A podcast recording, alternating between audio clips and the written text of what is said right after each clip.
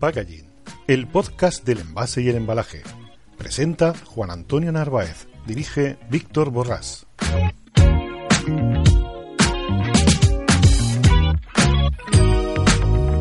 Hola a todos y bienvenido a una nueva entrega de Packaging Podcast. Mi nombre es Juan Antonio Narváez y soy consultor de social selling y de neuromarketing y presentador de este podcast. ¿Y qué quieres que te diga? Me paso la semana persiguiendo a nuestro querido director, al CMO de Cana of Industries España, a Víctor Borrás, porque de verdad que Víctor no para, porque esta semana creo que está dotado del don de la ubicuidad, ya que vamos a realizar una triple conexión entre Víctor y nuestra mesa de redacción. Nuestro querido compañero Aureli hoy te va a traer tres interesantes noticias sobre el sector. ¿Y dónde está Víctor hoy? Pues mira, lo tenemos nada más y nada menos que en el IFEMA de Madrid. En estos días se está celebrando la nueva edición 2019 de Fruit Attraction, la feria internacional del sector de frutas y hortalizas. Bueno, si estás dentro del mundo del packaging, es imposible que no la conozcas. Es el punto de encuentro comercial de todo el mundo para la comunidad hortofrutícola profesional y este año reúne, vamos, más de 1.800 empresas expositoras directas y 90.000 profesionales de hasta 130 países. Así que como te decía, vamos a hacer una triple conexión porque primero nos vamos a ir hasta el mismísimo Palacio del IFEMA en Madrid, donde Víctor nos va a conectar directamente con nuestra mesa de redacción. Así que sin más dilación, hoy viajamos hasta Madrid, al mismísimo corazón del IFEMA.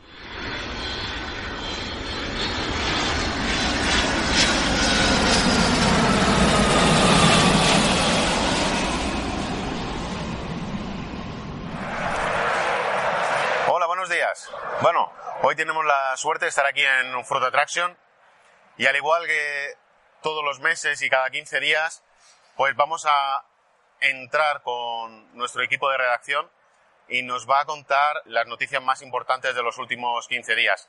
Y Aureli nos va a explicar, como siempre, tres noticias. La primera de ellas yo creo que es muy interesante y sobre todo aquí en Fruit Attraction, una de las mayores preocupaciones que existe actualmente es el tema de la economía circular y Henkel, bien conocida por todo el mundo, ha desarrollado un software propietario donde va a medir la reciclabilidad de los productos. Pero bueno, en vez de seguir yo contando esta noticia, creo que es muy importante que Aureli nos haga el, el detalle y nos la resuma. Aureli, te dejo paso. ¿Qué tal, Víctor? Pues sí, esta semana viene, como bien decías, cargada con nuevas noticias de actualidad. Vamos a empezar por una noticia de Henkel, como bien has comentado. Es una noticia interesante desde mi punto de vista porque marca un camino un poquito diferente de lo que estábamos viendo hasta el momento. ¿Qué ha ocurrido con Henkel?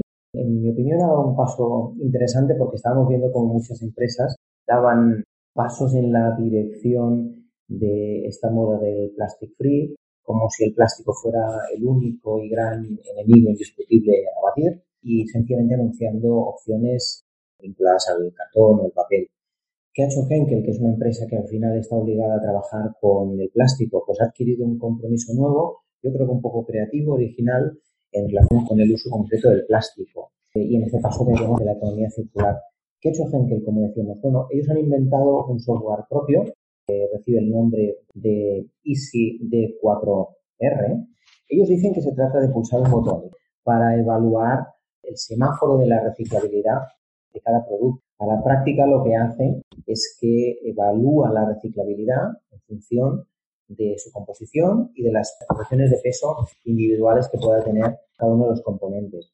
La herramienta almacena esta información sobre la idoneidad de cada material y lo hace en base principalmente a dos parámetros que son la identificación durante la clasificación y por otro lado el procesamiento durante el reciclaje. En función de los diferentes materiales y de estos parámetros que hemos comentado, este software eh, atribuye un color determinado dentro de este semáforo que habíamos dicho. Recogiendo información sobre este software y esta iniciativa de Henkel, nos hemos encontrado con unas, unas declaraciones del que es el jefe de desarrollo de packaging internacional de la división Home Care de Henkel, que se llama Thorsten Leopold, y él decía, como fabricante que usa plástico como material de packaging importante, asumimos nuestra responsabilidad con el objetivo de llegar a un incremento de hasta el 35% de plástico reciclado en el packaging de productos de consumo en Europa. Es decir, se trata de establecer un KPI objetivo de mejora relacionado con el plástico y todo ello relacionado con una innovación software propio. La verdad que ha estado súper interesante la noticia que has contado sobre Henkel. Y ahora vamos a la segunda noticia, que es muy importante, son los premios Leader Pack, que son unos premios referentes dentro del sector del packaging en España. Y bueno, doy paso a Aureli porque yo creo que lo más importante es lo que nos va a contar sobre quién ha recibido los premios y sobre quién ha consistido, que ya veréis que siempre va todo en, en línea. Seguimos. Aureli, te dejo paso. Nuestra segunda noticia del día tiene que ver con los premios Leader Pack. Son unos premios ya reconocidos con una cierta solera y por tanto con cierto prestigio que valía la pena comentar. En total han sido 29 galardones los que se han concedido. 19 tienen que ver específicamente con el packaging 5 con el PLV y luego hay otra categoría de diseño joven que ha premiado 5 trabajos. Hay que decir que en esta edición, Víctor, se han presentado 137 trabajos de empresas y también escuelas, porque son, son unos premios muy vinculados también a estimular la imaginación y, la parte práctica de los estudios, procedentes de toda España. como son casi 30 premios, no vamos a poder comentarlos todos, pero sí que nos parece interesante destacar algunos para que nuestros oyentes puedan ver cuáles han sido algunos de los ejemplos de las categorías y los ejemplos que se han premiado. Vamos a empezar con el mejor packaging de bebidas. En esta categoría se han premiado a varias empresas. Una de ellas es Cafés Nobel. Han hecho unas cápsulas de café orgánico compostables que, por cierto, presentaron hace poquito ante la prensa. Estas cápsulas son compostables 100% barrera, compatible, como hemos sabido, con las famosas cafeteras Nespresso se compostan en un periodo de entre 12 y 20 semanas y están en la línea de sostenibilidad, economía circular, etcétera, que de alguna manera han impregnado todos los premios. Fíjate que en otro premio que comentaremos ahora de la mejor packaging de bebidas, el elemento de la sostenibilidad también está muy presente, con mucho protagonismo. Se trata de una iniciativa de Pulp Design en colaboración con Lanjarón Red para elaborar la primera botella 100% reciclada y 100% reciclable del mercado. Son dos de las iniciativas que se han premiado en la categoría del mejor packaging de bebidas. Otros ejemplos, mejor packaging de alimentos. Pues hemos visto la iniciativa presentada por Fridge Rabbit con un envase también 100% compostable, por lo cual volvemos al mismo hilo conductor que comentábamos antes. En este caso, lo que se ha hecho es elaborar un packaging para una gama de frutos secos de cultivo ecológico y ya que el producto, el contenido es ecológico, lógicamente el continente también debía ser de alguna manera, que han hecho optar por el desarrollo de un material de origen vegetal que tiene también esta característica compostable. ¿no? Otro premio interesante que se ha premiado en los Leader Pack al, packaging de alimentos tiene que ver con la empresa Flexomed, que ha ideado un elemento llamado caleidociclo. Es muy peculiar y es, y es lo que nos ha parecido interesante para comentar aquí. Es hexagonal, está formado por voy a pedir a los oyentes que activen su imaginación con nosotros, ¿no? Es hexagonal, está formado por seis tetraedros que giran sobre su propio eje. La característica principal y yo creo que divertida característica de este producto es que van envasadas distintas golosinas que se pueden degustar sin necesidad de dañar el envase. Como veis, es un packaging para que interactúen, en este caso sobre todo los niños, al juntar los seis vértices de cada uno de los tetraedros en el centro, se forma una imagen, que es lo que produce un efecto singular. Hay ocho imágenes distintas y además tiene la característica de que es luminiscente. Ya habréis adivinado que esto está pensado para la noche de, Halloween y el típico juego de las tinieblas de la noche de los niños. Tienen un packaging divertido, original, para que intenten adivinar además en la oscuridad cada una las figuras y es lo que le da ese puntito de singularidad que hace que el packaging vaya más allá de la propia función del envase. Repasamos muy rápidamente otros ejemplos. Bueno, en la categoría Premium Pack se ha premiado un packaging de Alzamora Packaging que se llama Essentially Feminine. La singularidad aquí es que es un packaging que tiene forma de pirámide, pero además no cualquier pirámide, para darle un aire especial. Se han calculado las proporciones exactas de la gran pirámide de Keops. De alguna manera lo que se está haciendo es homenajear al producto o rendir culto, por decirlo de alguna manera, a ese producto homenajeando uno de los grandes referentes arquitectónicos de la historia de la humanidad. Y si estamos en la categoría premium, no acabamos de salir del todo de esa categoría premium, pero nos vamos a los premios Popeye, Popeye Award, que es uno de estos premios incluidos dentro del Leader Pack.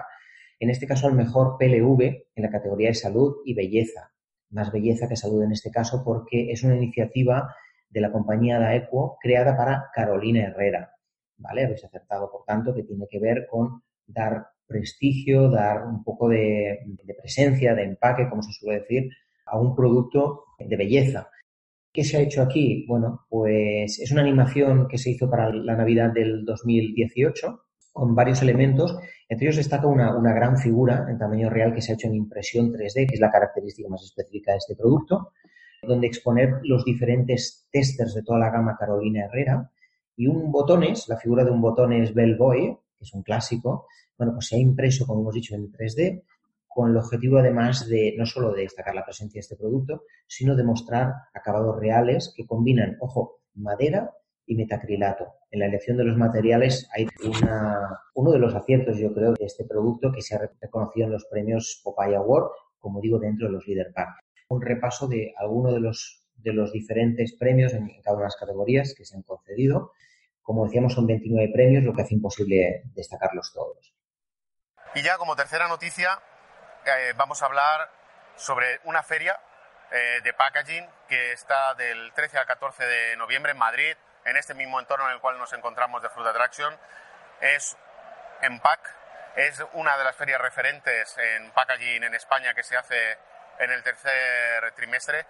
Yo os invito a ir, de hecho, si alguien va a estar en EMPAC, pues podíamos quedar, gustosamente nos podemos ver allí y charlar sobre temas de, packaging. Haceros mención, no es de las grandes, pero es una feria muy dinámica, muy profesional, destinada al B2B y al trabajo, al estilo americano. Bueno, os dejo ya con la noticia que si no me enrollo. Hasta luego. Pues sí, nuestra tercera noticia de actualidad es en realidad una cita. Nos referimos a Empac y de hecho también a Label Print, porque como seguramente ya saben muchos de nuestros oyentes, se celebran de manera conjunta en IFEMA, Madrid, los próximos 13 y 14 de noviembre. Bueno, algunas cosas muy rápidas sobre este evento. De momento la organización ya ha avanzado que hay 400 empresas confirmadas. Como no podía ser de otra manera, el hilo conductor será, adivináis cuál, economía circular y sostenibilidad, lo cual confirma esta preocupación generalizada por el medio ambiente, por avanzar en esta dirección, que impera en todo el sector. Bueno, aparte de la habitual parte expositiva de cualquier feria o cualquier evento, recomendamos en este caso prestar atención al programa de charlas y conferencias. Y vamos a poner un ejemplo para no extendernos demasiado. Mira, por ejemplo, podemos citar la mesa redonda que tendrá lugar el 14 de noviembre a las diez y media de la mañana. Es un evento, una charla de un par de horas, una mesa redonda de, de esto, unas dos horitas de duración aproximadamente. Se titula Retos tecnológicos para un packaging cada vez más sostenible y contará con la participación, entre otros, de María Pérez, que es la coordinadora del Departamento de Empresas y Ecodiseño de Ecoembes, que yo creo que tiene mucho que decir. También estará Javier Clemente, que es el investigador del Departamento de Sostenibilidad y Valoración Industrial de Amplias, y Vincent Villalta, el Product and Solution Manager de Domino Spain. Como digo, esto es solo un ejemplo. Aconsejamos echar un vistazo a toda la programación en la web del evento, que es easyfairs.com, easyfairs.com, ¿vale? Os recordamos, por tanto, en PAC, Label Print, los próximos 13 y 14 de noviembre. Pues esto es todo, Víctor. Nos vemos dentro de 15 días con nuevas noticias del sector. Gracias. Bueno, muchísimas gracias, Aureli, por esos tres resúmenes de estas tres grandes noticias. Yo creo que a la gente le gusta mucho este, este formato, sobre todo porque estamos intercambiando eventos con sucesos, con noticias de grandísimas empresas y al final la función divulgativa del sector, pues creo que lo estamos cumpliendo perfectísimamente. Víctor, muy interesante las novedades, como siempre. Eh, creo que no hay muy buen sonido, pero tú me oyes bien, yo te digo perfectamente. Hay un poquito de ruido de fondo. Ahí eh, se ve que está lleno de público, está lleno de visitantes el IFEMA, pero cuéntanos, ¿qué nos espera para la semana próxima? El próximo lunes yo creo que os va a gustar porque tenemos otra entrevista muy interesante con el IQS que tiene uno de los máster referentes en packaging. Bueno, nos vemos el lunes que viene, espero que os guste y hasta la próxima. Eso sí, acordaros, poner el, el like y el, y el me gusta, la parte comercial, necesito que lo hagáis. Muchísimas gracias. Soy Juan Antonio Narváez. Soy Víctor Borrás. Si quieres conocer todo lo relacionado con el packaging, te esperamos el próximo lunes.